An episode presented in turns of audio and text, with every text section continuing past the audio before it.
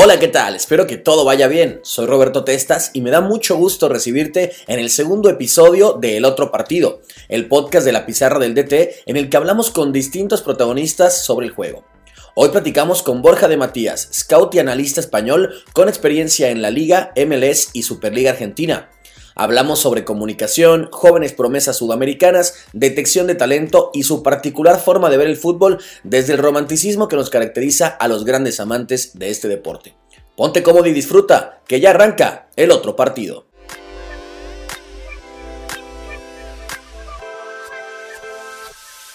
¿Qué tal, qué tal, amigas y amigos de la pizarra del DT? Ya estamos por aquí con Borja de Matías. Gracias por tu tiempo, Borja. ¿Cómo estás? ¿Qué tal? ¿Cómo estáis? Es un placer estar con vosotros. Pues nada, muchas gracias por acompañarnos y bueno, me gustaría empezar desde el principio, Borja, eh, recordar un poco tu época como universitario, porque quizá no muchos conocen que, estudiaste comunicación en Madrid y te preguntaría eh, qué tanto influyó en tu, en tu futuro esa decisión y si hoy en día volverías a tomar la misma.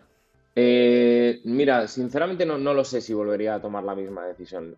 profesionalmente no me aportó nada si soy 100% sincero, consideré que era una carrera bastante obsoleta para los tiempos en los que movían y yo creo que me ha tocado estar en medio de una generación de entre lo que se hacía y lo que se hizo después.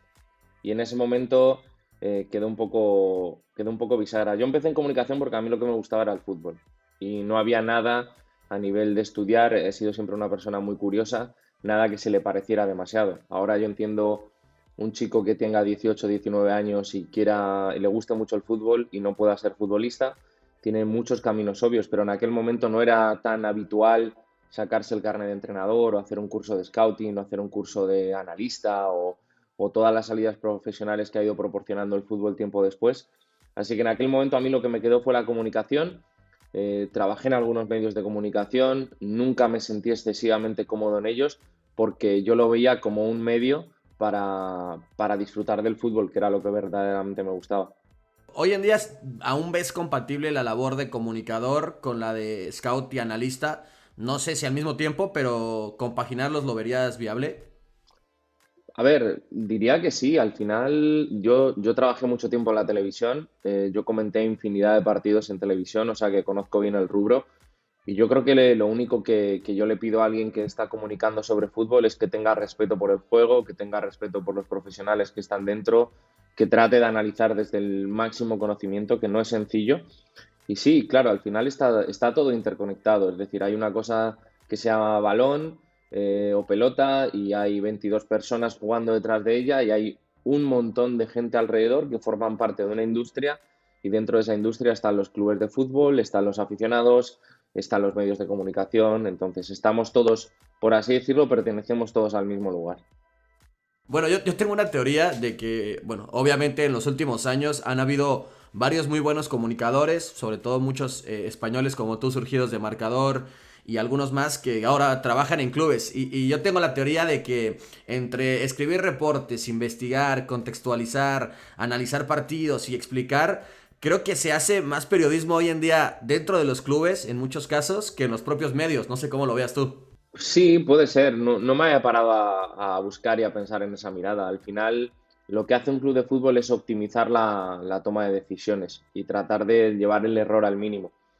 Entonces, para tú acercarte lo más posible a esa verdad futbolística, a lo que te puede dar un futbolista dentro de un contexto determinado, tú tienes que tratar de intuir o de averiguar o de saber eh, lo que es ese futbolista que tú vas a contratar, porque la decisión es importantísima. Entonces, es lógico que se vean muchos partidos, es lógico que se trate de, conocer sobre la vida personal de esa persona, es lógico que, uno pregunte a gente dónde ha estado anteriormente o que conozca su background. Al final, todas esas cuestiones son lógicas y requieren pues un cierto talento para, para acometerlas. Del mismo modo que yo no me olvido que no es tan sencillo o yo no he conocido mucha gente que dentro de los medios de comunicación eh, haya estado capacitada para estar dentro de un club de fútbol, porque sí es verdad que si tienen el foco en común, que es el fútbol, los ambientes dentro de unos y otros no tienen absolutamente nada que ver.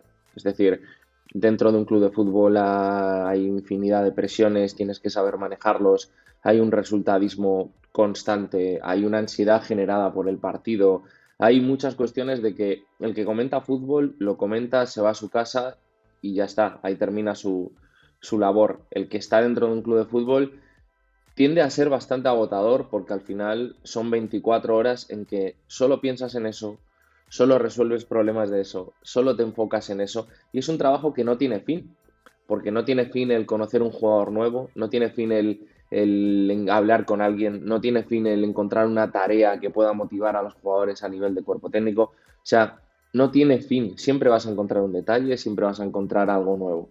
Entonces, considero que si bien están interrelacionadas, son dos tareas diametralmente opuestas. Está muy interesante y, creo que coincido contigo. Em, y sobre el tema del análisis presencial de un partido, entiendo que, es complejo y que obviamente no, es muy fácil de explicar, pero más o menos cuál es tu proceder eh, en el tema de la, de la toma, tienes que eh, dejarlo grabando, algún momento cambias, anotas, cuál es más o menos el, el rito que tienes a la hora de analizar partidos. Yo cuando analizo un partido simplemente veo el partido. O sea, yo lo veo, eh, es muy raro que tome alguna nota, muy raro que tome alguna nota. Es verdad que no es lo mismo analizar un partido para ver un futbolista o para ver qué te encuentras dentro del partido o qué futbolista te llama la atención, que analizar un partido a nivel táctico para cómo poder hacerle daño, porque ahí te metes en tu cabeza cómo juegas tú, cómo juegan ellos y dónde puedes encontrar ventajas, dónde crees que se va a generar algo que tú lo puedas trabajar en la semana para sacarle partido. Yo creo que no se ve el fútbol de la misma manera. Yo no veo el fútbol ahora, cuando me siento a ver un partido, que de la manera que lo veía cuando estaba en el cuerpo técnico del Deportivo a la vez, porque me requería en ese momento dar una serie de soluciones al entrenador y al cuerpo técnico que a día de hoy no las necesito. O sea, a día de hoy no me paro a ver un partido y lo hago desde mira qué equipo, qué salida de balón o qué, qué automatismo tiene cuando llega a tres cuartos, que obviamente sí, porque si son cosas obvias, evidentemente. Pero el ver el fútbol desde la tarea del scouting para ver qué te puedes encontrar, qué te puede llamar la atención, yo creo que lo que a uno siempre le, le, llena la, la, vista es el talento. Entonces uno aprovecha y una vez que ve el talento, ve de qué manera, en qué contexto, cómo, si es constante, no es constante, si aparece, no aparece, si es siempre. Te vas al partido anterior, te vas al siguiente partido, ves números. O sea, son, son, son infinidad de detalles que uno atiende cuando ve un partido, pero si tu pregunta iba relacionada simplemente con el método, yo durante el partido veo el partido, no hago otra cosa. Vale, vale, pero entonces, ¿crees que la forma de ver el fútbol cambia, ¿no? A partir del puesto que desenvuelves, entonces. Absolutamente, eh, no tiene nada que ver cómo lo ve un entrenador, que cómo lo ve un analista, que cómo lo ve una persona que su única función es tratar de encontrar futbolistas que se puedan adecuar dentro de ese sistema. Evidentemente, si yo soy un equipo que sé que juega 4-4-2 rígido, independientemente de dónde esté el entrenador, y que el perfil de futbolista que se adecua a mi equipo, aunque esto de los perfiles daría para otra charla eh, gigantesca. si el perfil del futbolista que busco es un, no sé, un jugador, un delantero fuerte, grande, alto, pues voy a tratar de ver equipos que puedan jugar de esa manera o jugadores que en ese contexto hayan funcionado bien, jugadores que se adapten a lo que yo preciso. Porque tampoco es lo mismo llevar un jugador en el mercado el primer día de junio que llevar un jugador en diciembre, que estás más agobiado por el tema prisas y por el tiempo. O sea que al, final, evidentemente, no es, no es lo mismo. No es lo mismo. Tú te fijas cuando estás dentro de un cuerpo técnico en una serie de cosas que es tu tarea para las cuales quizá el entrenador no lo vea del mismo modo que tú, porque no lo tiene que ver del mismo modo que tú. Tú tienes que llevarlo todo a un detalle porque se lo vas a transmitir al jugador, porque a lo mejor te sirve para convencer eh, que es lo mejor hacer una determinada tarea durante la semana, pero todo esto, que son palabras al viento, eh, hay dos componentes de los que creo que siempre se olvidan y cuando escucho este tipo de charlas nadie los, nadie los pone en, Todo el mundo hablamos de fútbol como si fuera un mantra, como si esto hubiese que hacerlo así, porque es así y va a pasar esto. Y casi nunca es así. O sea, casi nunca pasa lo que todo el mundo cree que pasa. El, azar, el azar tiene un componente importantísimo en el juego. Que hay equipos que son capaces, porque controlan tantísimos detalles, de llevar el azar a un mínimo? Sí. ¿Que hay equipos, y es el otro aspecto, el azar y el convencer? Esto al final es convencer. Yo tengo un proyecto, yo te convenzo, tú crees en mis ideas, yo confío en ti, tú confías en mí, tú crees, tú lo pasas mal, sigues creyendo y al final las cosas salen. Pero eso es, amigos, eso es, muy, muy, muy difícil. Fíjate lo lejos que queda, lo, que, lo lejos que queda eso de sentarte a ver un partido por televisión. Sí, no, no, me, imagino que sobre todo a nivel de sensaciones es totalmente otra historia. Y no, iba a decir que la dinámica de lo impensado, decía Panseri, ¿no? O, sea, eh, obviamente al principio pareciera que todo está muy controlado, como tú dices. Y creo que el hecho de que el fútbol hoy en día sea tan, tan especializado con Big Data, con todo tipo de ayudantes, de analistas que lo ven en tiempo real. Eh, creo que lo que buscan precisamente es reducir el azar, que al final también es la esencia del deporte, ¿no? O sea, el hecho de que sea con los pies para que no sea tan controlado como con las manos, creo que es un poquito la esencia y, y no sé si esta super especialización choca de cierto modo con eso. Hay una parte que jamás se va a poder controlar y creo que eso lo tiene asumido todo el mundo porque el, el fútbol probablemente sea el único deporte donde siendo peor que tu rival puedes ganar el partido. Y el fútbol lo juegan, como todos los deportes, lo juegan personas. ¿Por qué el número 2 del mundo en tenis pierde contra el número 300? ¿Por qué es peor?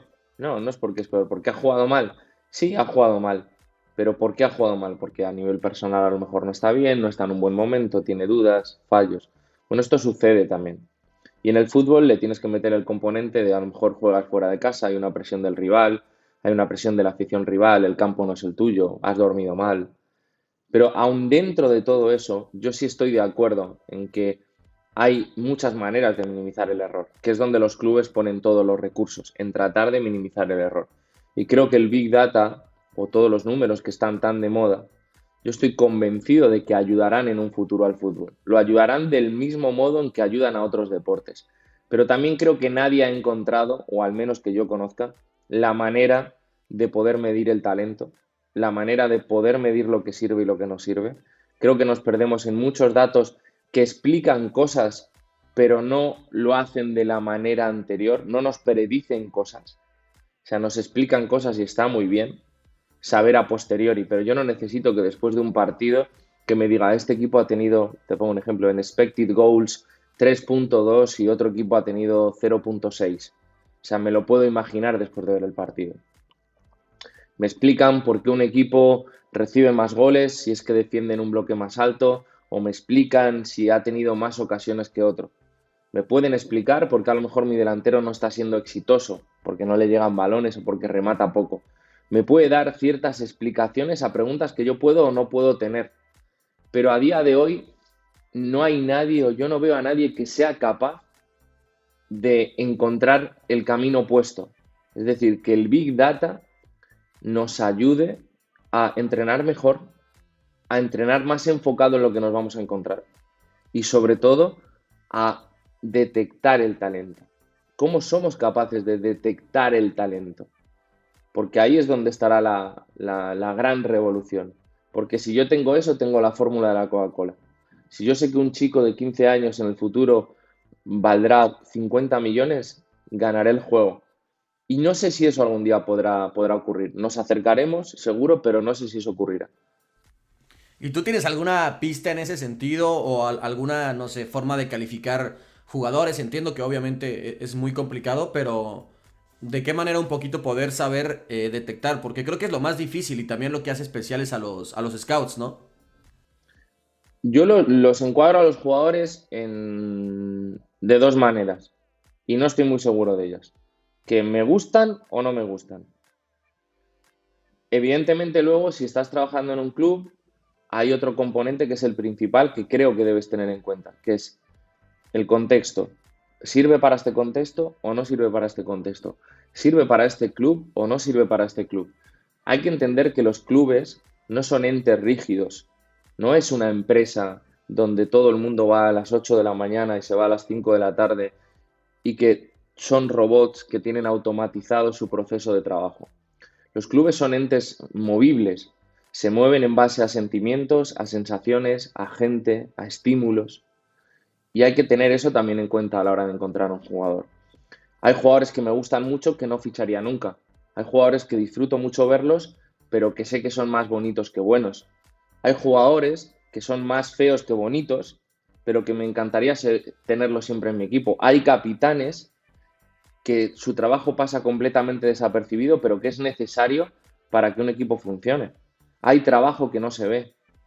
O sea, hay, muchísimas cosas. Por eso yo a los jugadores cuando veo fútbol, yo los trato de encuadrar en, me pareces buen futbolista, creo que tienes conocimientos tácticos del juego, creo que lo entiendes bien, creo que técnicamente te desenvuelves bien, creo que haces esto bien, creo que puedes mejorar en esto.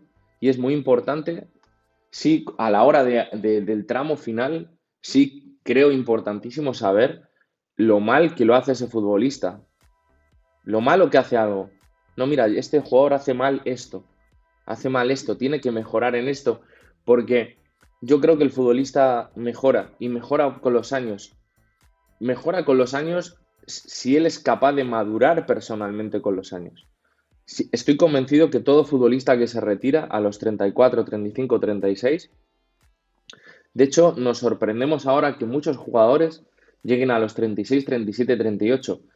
Y en realidad es una respuesta lógica del raciocinio. El jugador a los 35 sabe más que a los 25 y dice, no quiero desaprovechar todo el conocimiento que tengo, ¿qué debo hacer? Es por lo que bajan de peso, están más finos, se cuidan más la alimentación, cuidan más el descanso, porque quieren aprovechar los 10 años que han aprendido esto. Quieren aprovecharlo, es lógico. Entonces, son infinidad de cuestiones, infinidad de cuestiones. Súper interesante. Y el tema, decías que los jugadores a fin de cuentas son humanos, igual tienen dudas, igual eh, saben de su potencial, pero a lo mejor no lo explotan del todo cuando son jóvenes. Pero, ¿cómo te aproximas tú a, un jugador? ¿Con qué lenguaje? Eh, ¿Cómo realizar reportes que realmente le interesen a los entrenadores? Creo que ahí el tema del lenguaje, que bueno, hoy, es un, todo un tema en redes sociales, porque algunos mm. dicen que hay muchos términos nuevos, demás. Eh, ¿Cómo lo abordas tú? Me imagino que, que es la idea es explicarlo de la forma más sencilla, ¿no? Explicar fácil lo complejo. va por ahí? ¿Te refieres a dentro del entrenamiento? en vez de decir una pared, decir triángulo expuesto con búsqueda del espacio. Claro, eh, eh, sí, va por ahí, pero también en el tema de, cómo explicárselo a los jugadores, sí, o sea, pero dentro de cualquier contexto, ¿sabes? También decirle a lo mejor, mira, creo que este tipo de control no lo haces del todo bien, pero ¿cómo explicárselo más sencillo? sinceramente, siempre que me ha tocado hacer eso, lo he hecho de la manera más natural posible de la manera más natural posible, como mm, estoy hablando ahora mismo contigo o como puedo hablar con el panadero de mi barrio una vez que, tengo que ir a comprar el pan. Es decir, al final, eh, cuando fue mi, mi, faceta dentro del Deportivo a la vez, o cuando me ha tocado hablar con un futbolista y le he tocado marcar algún error, aunque a veces fastidia que vengan y te digan las cosas, como en todo en la vida hay que saber elegir el momento, hay que saber elegir el tiempo, pero las cosas hay que decirlas. Hay que tratar de ser honesto y decirlas a la cara. Oye, mira, no pasa nada porque te digan esto no lo estás haciendo bien o esto lo tienes que mejorar. Me he encontrado jugadores que te pedían que marcases esas cosas, que querían saber esos errores, que querían revisar cada cosa que hubieran hecho y ha habido otros jugadores que no les ha interesado demasiado. Pero la forma de aproximarte es sencilla natural. Luego, en cuanto a lo que comentabas del lenguaje, yo no he estado, creo que he estado con cinco o seis entrenadores a nivel profesional, ninguno hablaba de esa manera. Ninguno. Creo que cambia el lenguaje porque cambian las generaciones. No hay que darle más vueltas a esto. A día de hoy yo creo que la generación imperante de futbolistas sigue estando acostumbrado a lo mejor a un lenguaje diferente, a un lenguaje más simple, si lo quieres llamar así, que no tiene por qué serlo. Al saber que una pared es una pared, a saber que cerrar es cerrar, a saber que picar es ir allí, a saber que...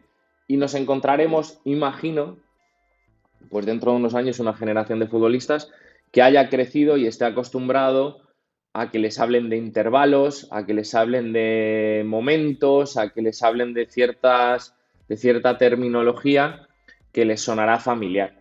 Al final es, es, el debate, es el debate más antiguo del mundo. Lo antiguo es peor, lo nuevo es lo mejor. Eh, me parece decir lo mismo. Sí es verdad que el decir las cosas con palabras bonitas y el decir las cosas con palabras nuevas o palabras más técnicas y demás no quiere decir nada. No es ni bueno ni malo, no quiere decir nada. Si tú consideras que la manera de explicar eh, que tienes que ir a presionar al central opuesto para orientar la presión hacia ese lado es el bloque se mueve de tal manera con intenciones atrayentes de demás, explícalo como quieras, siempre y cuando tus jugadores sepan lo que les quieres decir, te entiendan, te comprendan y sobre todo estén de acuerdo, pues me parece, me parece maravilloso. Buenísimo. Em, bueno, recapitulando en ese tema de la comunicación, eh, sabemos que en Argentina te tocó trabajar como analista, ya lo comentabas, pero eh, la verdad es que era un programa, pues yo diría que de un toque un poco polémico, pero la realidad es que, encajaste bien, ¿no? Eh, y también aquí en España le, ha ocurrido, pues por ejemplo, a Álvaro Benito en el Chiringuito o a Alex Parella también en ESPN en, el otro continente. Pero, ¿cómo fue para ti trabajar en la gran pantalla en Latinoamérica y si extrañas esa vida de comunicador? A ver, fue, fue raro. Fue raro porque fue inesperado. O sea, totalmente inesperado. Considero que todas las cosas que me han pasado en mi vida, o muchas de ellas, han sido muy inesperadas. Me siento muy afortunado por ello, porque en el fondo no ha sido, no ha sido buscado. Yo fui a Buenos Aires con un plan diametralmente opuesto eh, para trabajar para una empresa que se dedicaba ya al mundo del fútbol.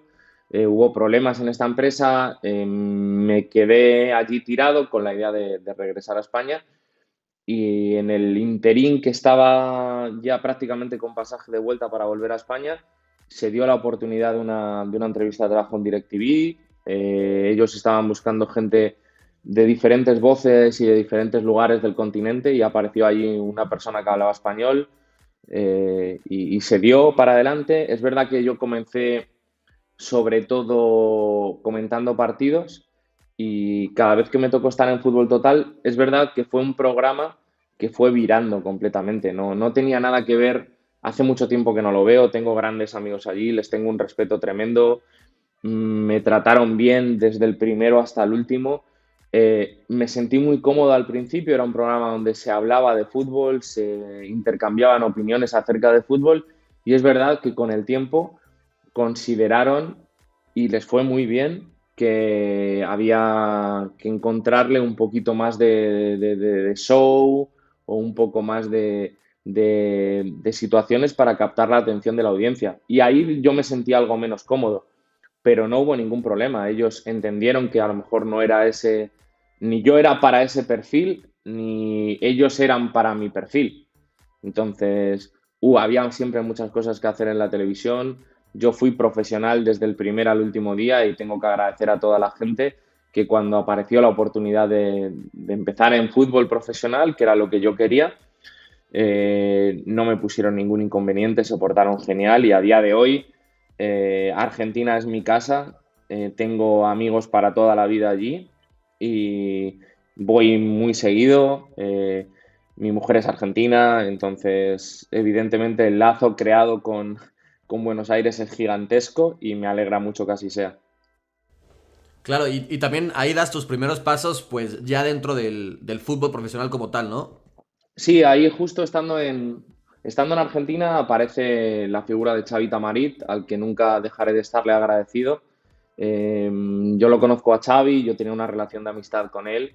Em, ellos estaban, él estaba con Mauricio Pellegrino en el cuerpo técnico de estudiantes de La Plata entonces yo empiezo a colaborar con ellos de una manera externa, eh, haciendo informes de rivales, eh, recuerdo desde casa, nada, nada excesivamente serio. Yo era un trabajo que previamente había hecho, no es que yo, eh, yo había tenido aventuras en el fútbol anteriormente en Inglaterra, cuando estuve en la cantera del Portsmouth, yo había trabajado para una consultora deportiva durante casi dos años, o sea, conocía el proceso, conocía más o menos, no es que, no es que fuese alguien nuevo y de cero.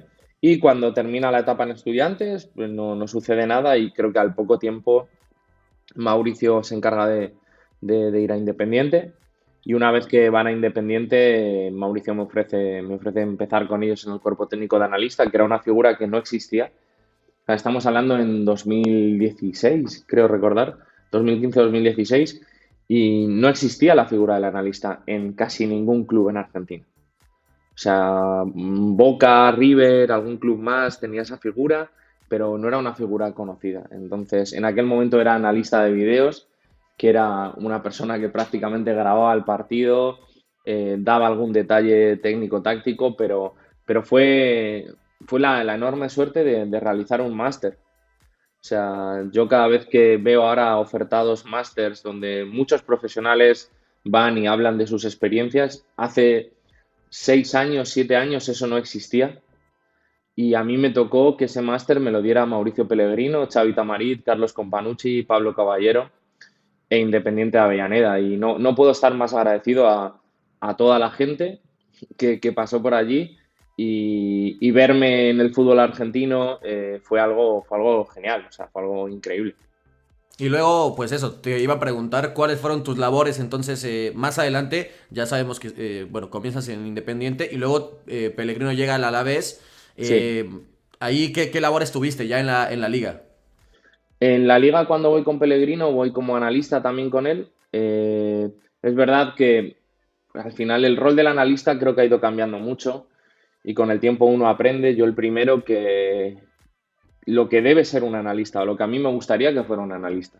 Yo siempre he considerado al analista como una persona más del cuerpo técnico, que generalmente no está valorada como una persona más porque se tiende a denostar que sea la persona que está ahí grabando el vídeo. A día de hoy en muchísimos equipos nadie graba el vídeo porque se hace de manera automática, hay cámaras motorizadas en los clubes, y se hace, es un proceso automático donde lo único que se obtiene es el vídeo de lo que se hace. Sí creo que el analista es una persona que se tiene que dedicar a ver desde otro ángulo, desde otro punto de vista, sin estar contaminado por lo que pasa ahí abajo, donde muchas veces eh, la inmediatez, la rapidez no te permite ver todo o no te permite estar tan enfocado, tan tranquilo.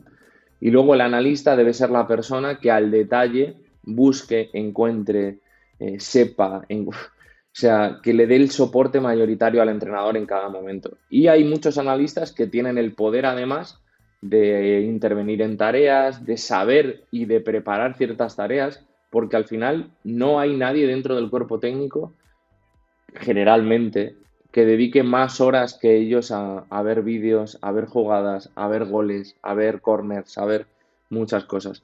Pero llego con Pellegrino al Alavés, en un club nuevo que quería hacer bien las cosas, que acaba de ascender a primera división y desde el primer momento eh, eh, salieron, salió todo. O sea, desde el primer momento recuerdo en la tercera jornada vamos a jugar contra el Barcelona al Camp Nou y ganamos 1-2. Eh, va todo muy bien. Va todo tan bien que el club se cuela en la final de la Copa del Rey por primera vez en su historia.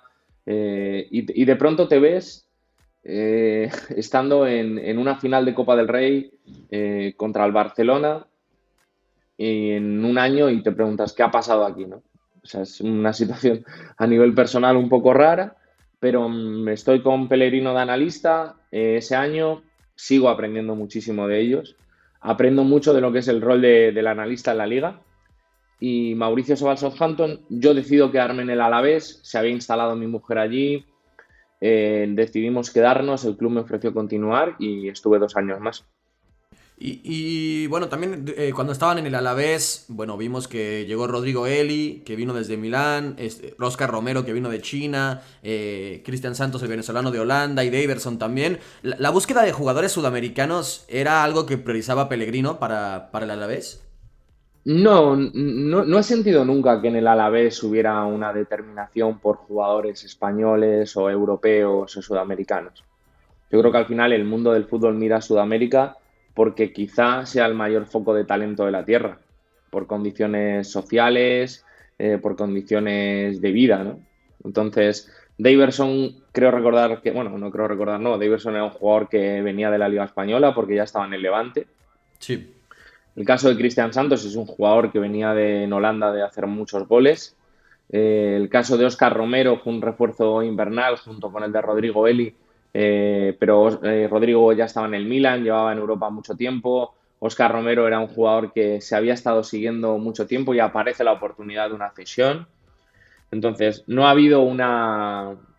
No creo que nadie en España tenga, o a lo mejor sí, quizá el Sevilla, que tenga un, un perfil o el Atlético de Madrid de jugador argentino, de jugador uruguayo, de jugador un poco más latino.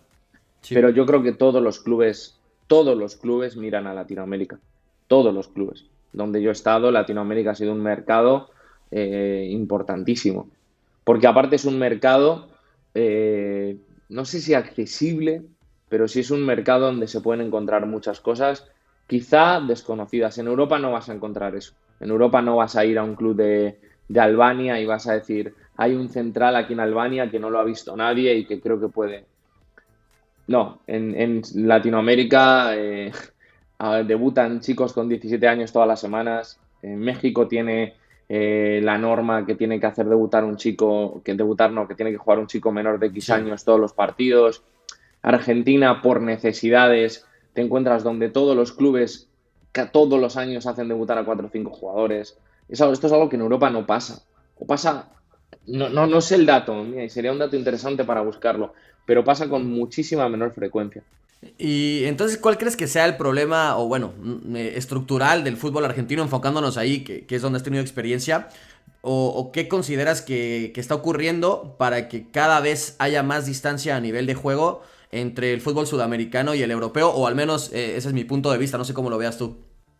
El problema, si, si lo enfocas en Argentina, el problema no puede escapar a la realidad del país.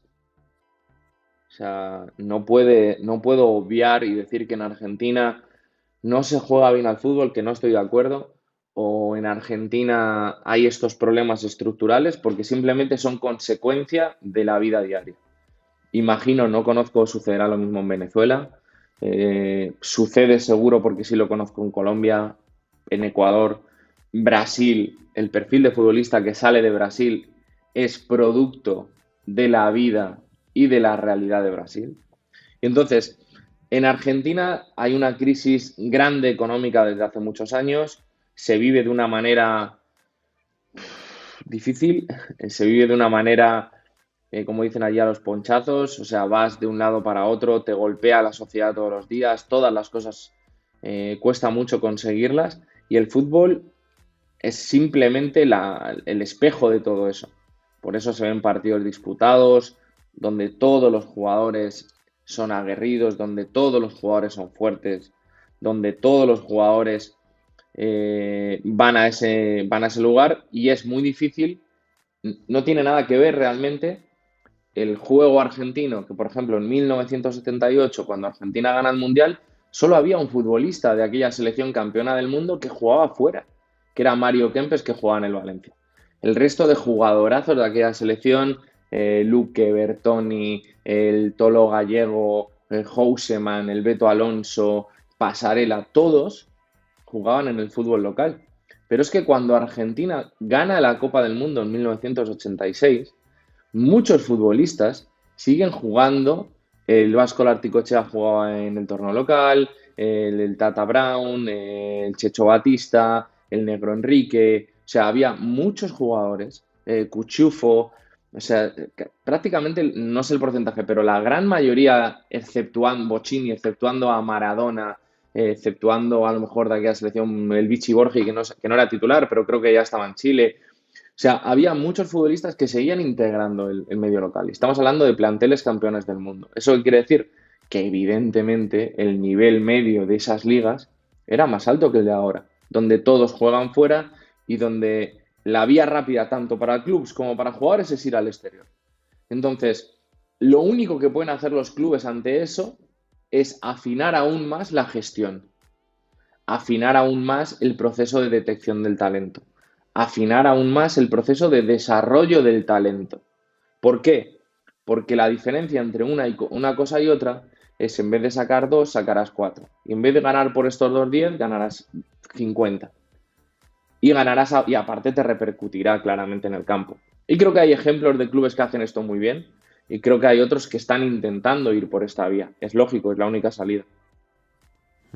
Y mientras una liga pues tiene este, este problema y este, este estancamiento, pues también te tocó trabajar en la Major League Soccer, la primera división de, de Estados Unidos, y presenciar en vivo el gran crecimiento que ha tenido en los últimos 4 o 5 años, Borja. Sí, yo creo que va a ser la liga del futuro. Y cuando digo la del futuro, yo creo que ya es una liga del presente. Es una liga que contiene muchísimo talento, que hay muy buenos futbolistas. ¿Por qué? Porque exactamente igual que digo que Argentina es producto de su realidad, Estados Unidos es producto de su realidad. En cuanto han sido o han querido o les ha interesado eh, mirar al fútbol o mirar al soccer, como ellos lo llaman, eh, ha empezado a ser importante, porque tienen una densidad poblacional enorme, porque las academias funcionan con la rigidez, y no lo digo de una manera peyorativa, sino con la rigidez y con la sapiencia de gente que se dedica al deporte profesionalmente y de gente que bien considera al atleta. O sea, en Estados Unidos uno de los rasgos principales que creo que no existe en otro lugar del mundo es que hay una suerte de adoración, de atención y de respeto por el atleta, entendiendo por atleta cualquier persona que realice un deporte. Entonces, esto te confiere un cierto estatus dentro de Estados Unidos.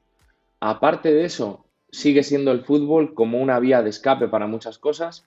Eh, encontrar una scholarship para poder ir a una universidad y estudiar mientras haces deporte sigue siendo un requerimiento gigantesco para miles de familias norteamericanas. Y luego, en Estados Unidos han hecho las cosas muy bien. Lo que no tenían han ido a buscarlo fuera. Lo que no sabían lo han preguntado. No es casualidad que muchas de las academias de Estados Unidos estén manejadas por europeos. Y europeos que a lo mejor no tienen grandísimos nombres fuera, pero que vienen trabajando muy bien. La cantera de Columbus se llevó a Nico Estevez, que era un entrenador español que había entrenado en el Valencia, que a día de hoy es el entrenador principal de Dallas. Dallas, como academia, empezó a funcionar hace 10-15 años y es una academia que ha sacado a talentos como Ricardo Pepi, como Gianluca Busio, como Tanner Tesman, como Brian Reynolds. O sea, exporta talento la MLS. ¿Por qué? Porque cada vez más niños juegan al fútbol. Como cada vez tienen más volumen de niños y tienen todas las herramientas, todo el contexto, grandes profesionales y una fisionomía genética, una fisionomía genética en la gran mayoría de los casos de las personas de color para el deporte, pues nos encontramos con que lo que no tienen, que es el folclore, eh, la adoración a un club de fútbol, ese sentimiento por algo, no sé si lo tendrán en algún día, que también considero que es un elemento importante, pero cada vez se va apareciendo más. Platicaba justo hace unos días con Luis, el capitán aquí en la pizarra del DT, que justamente en Estados Unidos los, los que tienen de 25, 30 para arriba, todavía el, fútbol lo conciben como algo muy ajeno, ¿no? Pero es justo lo que decías, los niños, y hoy en día que incluso van eh, gente de España que tiene muy buen nivel de fútbol y, va a estudiar allí la carrera, eh, o incluso obviamente los jugadores locales que cada vez se involucran más porque bueno, tenía entendido que antes el fútbol era muy caro, cada vez se está democratizando un poquito más. Pero es eso, ¿no? Que, los niños tienen un entendimiento y un apego mayor y eso hará que en los próximos 5 o 10 años, como estamos viendo, cada vez exporten más y más talentos porque entre un volumen tan grande de población, talento tiene que haber. Es la primera generación probablemente de americanos que ha crecido que ha crecido la que ha crecido viendo el, el o sea, es la primera generación de americanos que en sus casas ha crecido escuchando fútbol. Claro. O sea, el fútbol es probablemente a día de hoy siga siendo el quinto deporte de Estados Unidos. Y estamos hablando de este estamos hablando de esto que está pasando en la MLS en algo que es lo quinto, el quinto. Sí, sí, o sea, Que, que está ahí, que nadie le presta demasiada atención, que nadie ve demasiado los partidos. Y imagina lo que puede llegar a ser si esto es el segundo deporte. ¿Y qué, crees que sea lo que más limita el crecimiento de, la propia liga? ¿El calendario? ¿El límite salarial? Eh, ¿Cómo lo ves tú? Yo es que no, creo que nadie, nada limite el crecimiento de esa liga ya. Mm. Nada. Porque creo que lo que va a empezar a suceder dentro de unos años y si finalmente como como casi todas las cosas malas de este mundo terminan sucediendo y la Superliga Europea va hacia adelante, lo cual me parecería... Ah, luego uno nunca sabe, pero... sí, da para otro podcast también. sí, uno nunca sabe cuáles serán las consecuencias de eso, nadie lo sabe.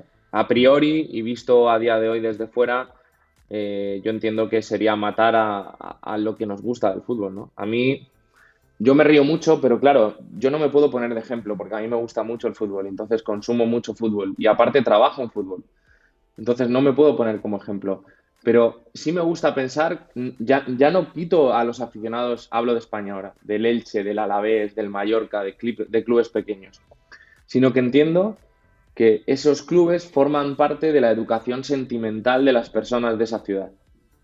Entonces creo que negarles la posibilidad de que dentro de esa educación sentimental haya triunfos, haya ascensos, haya ganarle al Barcelona, haya ganarle al Real Madrid, me parece que sí, que probablemente tengan razón y que a nivel económico eh, de esa manera ganen más, pero ante todo eso mi respuesta es paguen menos a los jugadores. Mm. Paguen menos, pero no nos quiten esto. Pero bueno, esa es la visión romántica de la, respuesta a la pregunta. Pero con respecto a, lo que me comentabas de Estados Unidos, yo creo que llegará el día en que muchos jugadores europeos vean con una naturalidad tremenda el ir a jugar allí. Y no lo vean como una salida medio desesperada o algo un poco excéntrico a lo que agarrarse siempre y cuando no aparezcan las opciones deseadas aquí. Sí, en ese sentido creo que lo de Insigne es sintomático. Y ya para concluir con el tema de MLS, eh, en el tema ya de scouting, eh, tú que eras head scout de Chicago Fire en este caso, más o menos qué perfil de jugadores buscaban en Sudamérica eh, y en, general en América Latina, porque bueno, también cada vez más mexicanos se van a, MLS, yo que sigo mucho la liga mexicana, pues bueno, hay muchos talentos que se están yendo, pero en general, ¿qué perfil de jugador buscaban? ¿Qué, qué, qué calidad y qué talento les llamaba la atención? Eh, cuando me tocó estar, fueron eh, pocos meses los que me tocó estar un poco manejando completamente la, la parcela ofensiva, la parcela, perdón, de, scouting y de reclutamiento de, Chicago. Eh, es verdad que era un contexto muy diferente porque había que firmar prácticamente 15 jugadores. Entonces, cuando tienes que firmar 15 jugadores, buscas, buscas prácticamente de todo, ¿no? Eh, yo, yo, Sudamérica, siempre, siempre he visto mucho fútbol de Sudamérica, entonces eran, eran competiciones que controlaba creo que bastante bien. De hecho, creo que la liga que menos, que menos había visto era México y una vez que fui allí, mm, es una liga importantísima. Eh, hablé con, con, amigos que tengo que trabajan en clubes mexicanos, me fueron orientando sobre jugadores, sobre situaciones, sobre opciones que se podían dar. Eh, cuando yo llegué en ese momento a Chicago, estaba encima de la mesa. Chicago es una ciudad que tiene un componente latino tremendo. O sea, de hecho, creo que al poco de estar yo allí, vi, creo que fue un Chivas América que se jugó en el Soldier Field y se agotaron las entradas en pocas horas, o sea, se llenó. Entonces, eh, estaba puesto sobre la mesa Chicharito, eh, estaba obviamente el nombre de Rodolfo Pizarro, que lo terminó firmando, firmando Miami, eh, estaba puesto el nombre de, de, Macías, el delantero de Chivas que vino a España. Entonces, había ciertos perfiles mexicanos de jugadores que estaba Córdoba, el medio centro de la América, también recuerdo. había, había, ciertos perfiles de jugadores que podían encajar dentro de la liga o que podían encajar dentro de lo que un equipo pudiera necesitar. A pesar de ello, se miró mucho Argentina, se, vio mucho Uruguay, se vio Chile. Al final eran ligas que yo más o menos conocía.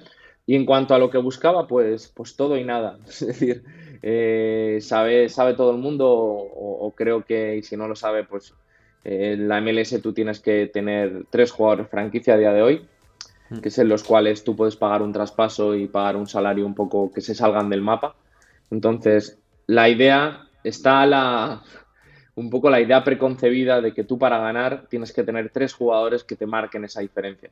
Pero luego vuelvo a la realidad y veo como este año Colorado Rapids, sin ningún jugador franquicia, fue campeón de conferencia y, y estuvo cerca de ganar la liga. Entonces, mm. el fútbol nos vuelve a demostrar que no hay, no hay verdades absolutas eh, pero se sobreentiende que cuantos mejores jugadores puedas fichar, pues es mejor para el equipo. Pero luego lo tienes que, un poco tratar de ensamblar. En aquel momento pues hicimos el fichaje de Álvaro Medrán, que yo lo conocía de mi etapa en el Alavés, jugador que creo que ha tenido un buen paso por la liga en estos dos años, sin estar yo creo que a su 100%, porque yo creo que Álvaro no ha dado lo mejor que tiene y aún así ha estado bien y era un jugador creo que se adecuaba mucho a, lo que es la liga, ¿no? Es una liga alegre, es una liga de vuelta y vuelta, es una liga de jugadores rápidos, es una liga física, es una liga menos táctica que cualquier otra. Y quizá, no sé si ese será un problema de la liga, ¿no? No sé si llegará mañana un entrenador que, que encuentre esa rigidez. Pero también, al final, encontrar rigidez táctica en jugadores como son los americanos, que a lo mejor no tienen una formación táctica elevadísima, o jugadores sudamericanos que incluso cuando vienen a Europa les cuesta encontrarla, no es fácil, ¿no? La liga a día de hoy es lo que es, uno tiene que conocer muy bien ese contexto para saber adaptarse, para saber adelantarse y para saber encontrar jugadores que puedan cuadrar ahí. Y al final es, el, arte más bonito del mundo, que para mí es, es hacer equipos de fútbol, que creo que es un arte. Eh, claro, totalmente. Ahí en ese sentido era una pregunta para cerrar, pero preguntarte si alguna vez jugaste al Football Manager, porque creo que eh, es un poco el perfil que te pega, ¿no? Por ser scout y analista, creo que te, pegaría haberlo jugado de, más joven. Mira, a mí el Football Manager ya me pilló algo mayor, pero eh, una vez empezó la pandemia del coronavirus, hmm. me descargué el juego, bueno, conseguí el juego, eh, lo compré, no, no, me acuerdo que lo compré. De hecho, tuve, que pedir, tuve que pedir ayuda para que me ayudaran a instalarlo. Y mm, a los dos días decidí desinstalarlo porque dije, si me pongo a jugar a esto, no, no tengo vida ya más. O sea, mi mujer me echa de casa, o sea, porque es absolutamente adictivo. Eh, considero que, que ayuda mucho, que ayuda mucho porque te da una pequeña porción de realidad. Y tú te puedes agarrar a ella y está, está muy bien. Eh, pero aquí en España eh, hubo durante, se te diría, un impasse de 6-7 años, un juego muy parecido al Football Manager, que era el PC Fútbol, hmm. sin, tanto nivel de. O sea, yo, claro, yo aluciné. O sea, yo cuando yo que pasaba del PC Fútbol de los años 90 o del año 2000, yo me metí al Football Manager de ahora y a mí eso me abrumó. O sea, eso es absolutamente abrumador. Entonces, eh, el PC Fútbol de aquella época yo era de los niños que si entraba al colegio a las 8 de la mañana a las 9, me ponía la alarma a las 6 para jugar antes de ir al colegio. No sé, hay gente que no le gusta y está bien, y hay gente a lo que le gusta mucho. Yo tengo ahora a mi sobrino que, tiene 8 años y el año pasado yo he sido la persona más pesada, más pesada, más insistente con él que nadie con el tema del fútbol y hasta y durante cinco años me ha ignorado completamente hasta que este año que no le he dicho nada, eh, se ha vuelto loco por el fútbol, eh, le encanta tener camisetas de fútbol de todos los equipos, juega al FIFA, conoce a los jugadores, me llama por teléfono y me dice, ¿conoces a tal que juega en el Legia de Varsovia? Y digo, o sea, increíble, está loquísimo, pero en el, en el fondo creo que me, parece precioso porque lo hace desde una inocencia y se hace desde la misma inocencia que probablemente tú o yo tuvimos hace 15 años. Hmm. Entonces, por eso digo que el fútbol forma parte de, la educación sentimental de las personas y, todo lo que huela... Tengo claro que es una industria, tengo claro que, es un trabajo como otro cualquiera, pero en, los trabajos cualquiera no hay sentimientos de por medio. Y creo que aquí los hay. Y no considero que debamos olvidarlo. Completamente de acuerdo, Borja, totalmente de acuerdo. Eh, ya para despedirnos y justo relacionado con esto, en una entrevista decías que en promedio en ese momento veías alrededor de 84 partidos al mes. ¿Cómo evitar aburrirse del fútbol entendiendo que obviamente no es para cualquiera, no todos están enfermos de este deporte como, como algunos de nosotros, pero mm, hoy en día que es un fútbol muchas veces, eh, no como en el caso de MLS, pero sí en otras ligas un poco más rígido, un poco de monótono, ¿no? Como si fuera balonmano casi casi, eh, ¿cómo no aburrirse y cómo encontrarle a, todos los partidos algo de, vida? Al final yo lo hago por, a ver, yo lo hago por trabajo, porque al mm. final es mi trabajo y conocer el mercado o conocer jugadores me ha encantado siempre pero se juntó que siempre había visto mucho fútbol por, por placer. En Argentina veía mucho fútbol porque cuando yo trabajaba en la televisión tenía mucho tiempo libre. Entonces no era un trabajo esclavo de decir voy ocho horas o nueve o diez horas aquí. Entonces me permitía mucho tiempo para ver fútbol. Y para mí es la, a día de hoy es la rutina del día a día. Para mí es la rutina de levantarme, eh, obviamente con la Champions, aparte de ahora es facilísimo porque hay fútbol todos los días de todos los lugares del mundo. Entonces, para mí es muy habitual eh, quedarme por las noches a ver Libertadores o ver Sudamericana o ver tal y tal equipo. Si me levanto una mañana cuando a lo mejor no estoy en ningún proyecto de trabajo, eh, veo fútbol de otras ligas que a lo mejor me pueda llegar a interesar. al final creo que estás un poco, te lo tomas como un trabajo básicamente. Hay días que, como todo, que me apetece más y hay partidos que me pongo a verlos y en el minuto 50 me aburren y lo quito. O hay partidos que los veo en tres trozos, que veo 25 minutos, voy a hago otra cosa, voy a hacer un recado, me veo otros 25 minutos o me veo un tiempo. Los ves de aquella manera, ¿no? Y cuando estás inmerso un poco en el proceso de ver, de, de estar dentro de un equipo de fútbol, le dedicas mucho más tiempo a ver, a ver tu liga, a conocer muy bien tu liga. Yo recuerdo cuando estaba en la Liga Española, eh, yo trataba de ver los 10 partidos de la jornada siempre. O sea, al final dices, veo todos los partidos de la Liga todo el año. Porque es lógico, si a eso le sumas Champions, si le sumas Europa League, si le sumas partidos de segunda división de, la liga en la cual estés, es lógico. Así es. Bueno, ya Borja, para despedirnos, eh, agradecerte por tu tiempo, de verdad, muchas gracias. Una plática muy buena, de las que emocionan. Y para despedirnos, un, jugador de Sudamérica que quizá no sea tan conocido y al que le veas mucho potencial, por ahí alguno que se te ocurra. Pues que, claro, o sea, me vais a pedir a alguien que no sea muy conocido cuando probablemente para el gran público, o sea, sea, sea tremendamente conocido. O sea, a mí me gusta mucho José Manuel López, el delantero de Lanús.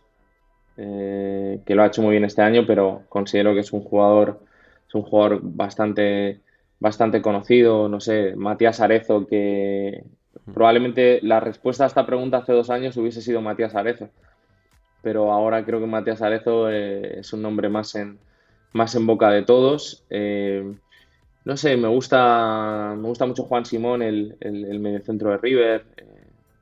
¿quién, ¿Quién más te puedo decir así que se me venga que se me vengan da, que se me venga a la cabeza, pero sí, yo creo que me quedaría con eso. Yo creo que me, José López, el delantero de Lanús, me, me, me encanta, es muy buen futbolista. Bueno, pues ahí queda, de verdad. Muchas gracias por tu tiempo, Borja, un placer. Y a amigas y amigos de la pizarra del DT, nos escuchamos dentro de 15 días para un nuevo episodio del otro partido. Gracias, abrazo fuerte, Borja. Hasta luego, gracias.